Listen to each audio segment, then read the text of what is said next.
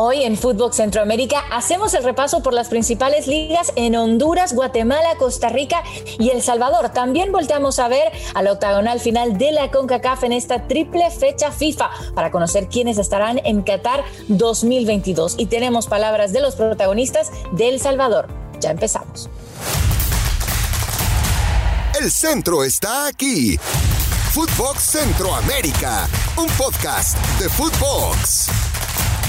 Hola, hola, ¿cómo están? Sean todos muy bienvenidos a este su Footbox Centroamérica. Me llamo Carmen Boquín estoy sumamente orgullosa de poder compartir con un compañero, con un amigo, con un colega quien estimo muchísimo, José Hernández. José, qué lindo estar en este nuevo proyecto juntos. ¿Cómo estás? Sí, la verdad que sí, Carmen, ¿cómo te va? Eh, un placer, feliz inicio de semana para ti, para toda la gente que nos va a escuchar a través de este Footbox Centroamérica semana tras semana donde trataremos ¿no? de darle un viajecito a lo que sucede en las ligas de Centroamérica, eh, nuestros centroamericanos en la MLS, en el mundo y por supuesto las elecciones, Carmen. Así es, y eso sin duda va a ser el tema de esta edición, sobre todo porque estamos en fecha FIFA, pero aún así, José, hay que voltear a ver un poco a lo que ocurrió justamente en las actividades domésticas en los distintos países de Centroamérica. ¿Te parece si arrancamos ya? Dele. Arrancamos con Honduras, donde en la Liga Nacional Betcris 2022 en el clausura se disputó la jornada 11 con un Olimpia que no hay quien lo detenga, goleando 3 a 0 al maratón. Se encuentra en lo más alto de la tabla con 22 puntos. Segundo y tercero, el España con 21 puntos. También consiguieron victorias sumamente importantes. Y hago un punto para destacar al Motagua que sigue sin poder ganar a espera de que llegue ya el técnico Hernán Medina, el argentino que estará arribando la próxima semana. El llamado a sustituir a la Barbie después de que estuviera en este tramo el nene Como interino. Así que estas son las novedades por Honduras. Muy bien, y por parte de Guatemala, porque en Guatemala también se jugó eh, el clausura 2022, se jugó la tercera fecha, la decimotercera fecha, perdón. Lo más sobresaliente, Carmen, audiencia, es la victoria contundente de la Antigua, 6 a 0 sobre Xelajú. De esa manera, Antigua rompe una racha de cuatro partidos sin poder ganar.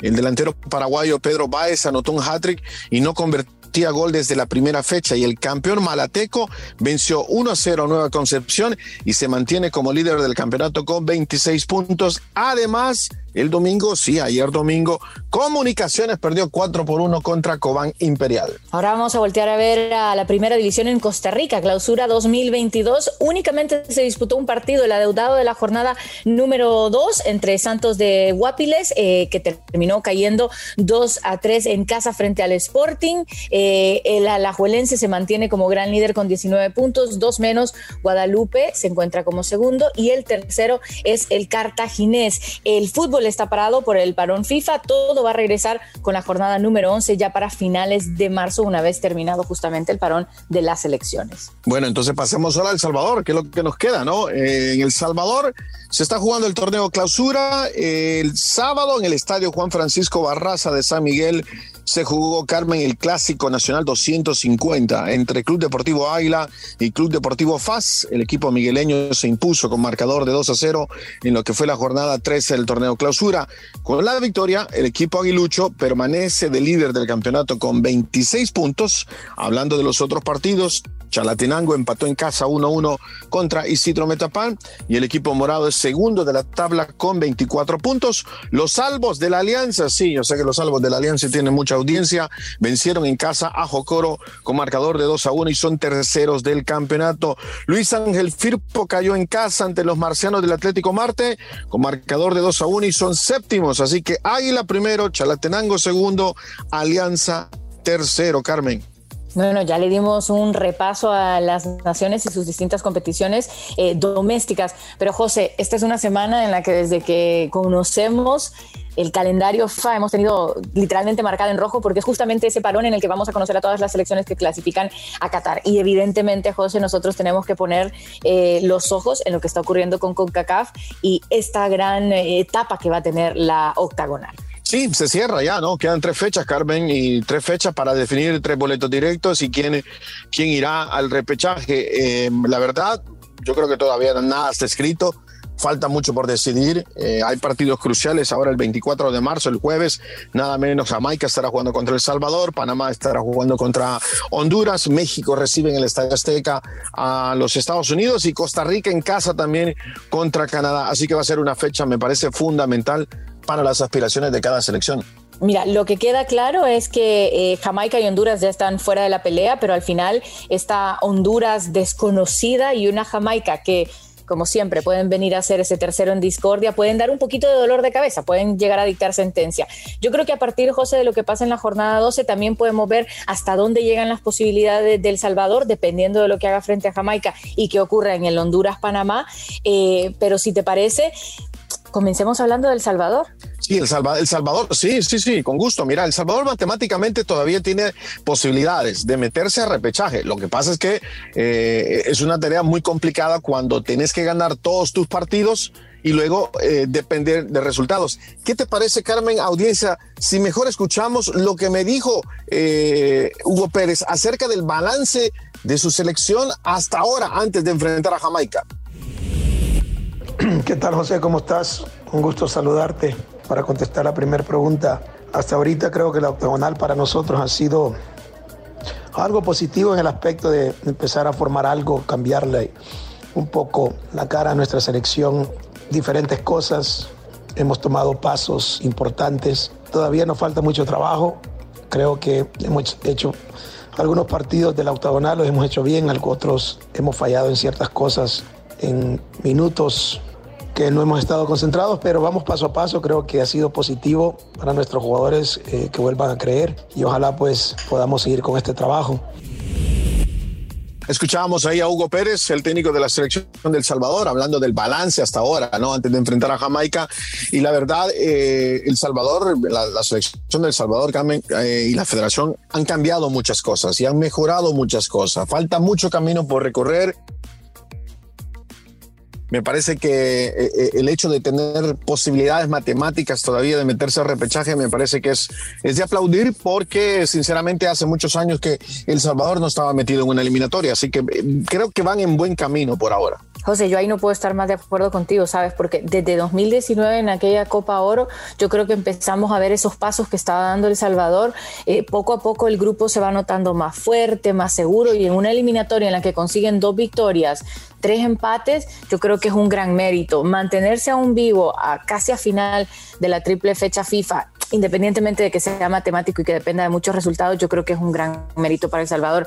Y te digo algo, eh, como rival del área, eh, me parece que en los próximos años El Salvador, desde lo que está demostrando ahora, está llamado a ser una selección que participe y de una manera completamente superior, sobre todo considerando que para el próximo mundial se abre la posibilidad de plazas, ¿no? Sí, y además lo, clave aquí va a ser, como siempre, Carmen, vos bien sabes, en, nuestra área, en Centroamérica, lo importante es mantener el proyecto, ¿no? Si a Hugo Pérez lo mantiene la Federación de Fútbol, yo creo que sería otra decisión muy acertada. Eh, él tiene muchísimos eh, jugadores todavía por convocar, eh, chicos que están por todas partes del mundo, que ha sido también otro eh, que le ha venido a agregar, me parece, a la selección del Salvador. Entonces, eh, se están haciendo bien las cosas. Ahora, le pregunté a Hugo Pérez también de, de, lo que esperaba de Jamaica y de lo que esperaba también de la selección del Salvador para ese partido del jueves. Escuchemos.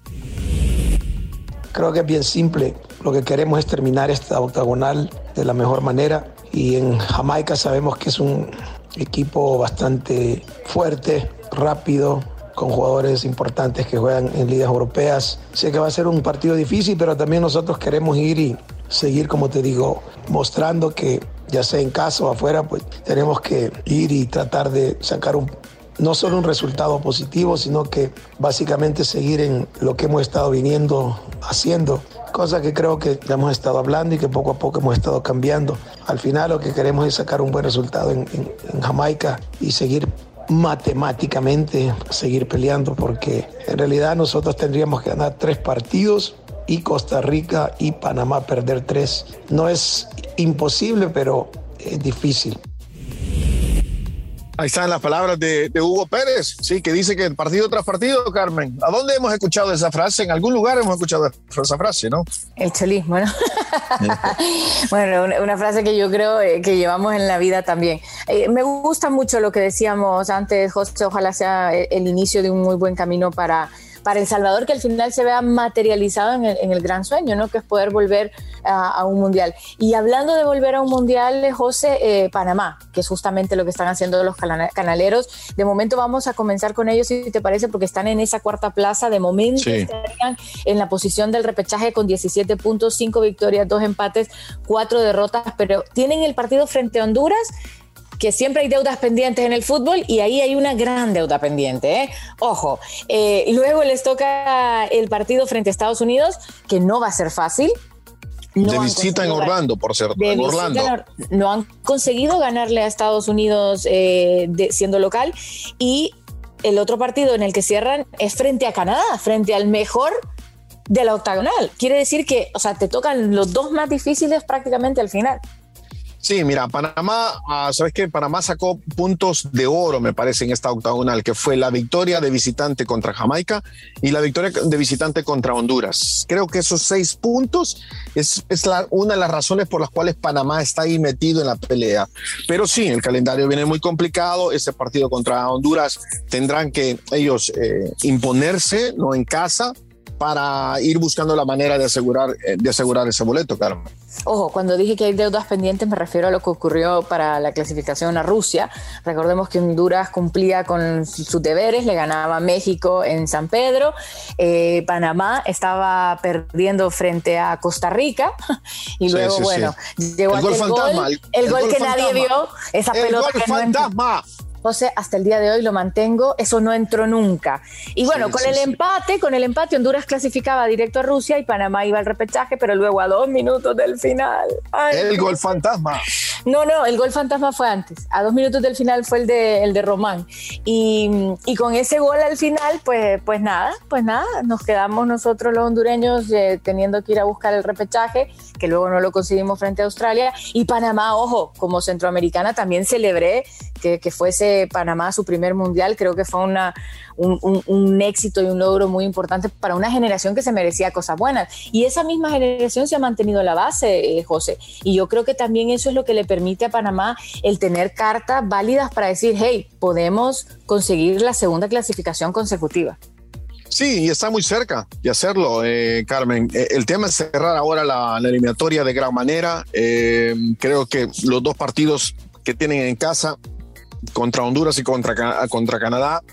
Yo creo que esos seis puntos se tienen que quedar ahí. En el presupuesto de la selección panameña tiene que estar eso. Eh, si quieren ir de una manera directa o si quieren ir al repechaje, ¿no? Me parece que eso, esos puntos se tienen que quedar en Panamá. No sé si estás de acuerdo, pero me parece que puede ser más probable que le saquen puntos a Estados Unidos en casa, aquí en Orlando, que que lo que le puedan hacer a Panamá. Es que Panamá viene indomable, José. Son, están invictos. Yo sé que estamos hablando de a Canadá. O sea, perdón, sí, a Canadá. Yo sé que estamos hablando de, Centroamérica, pero bueno, es imposible no mencionar al rival del área.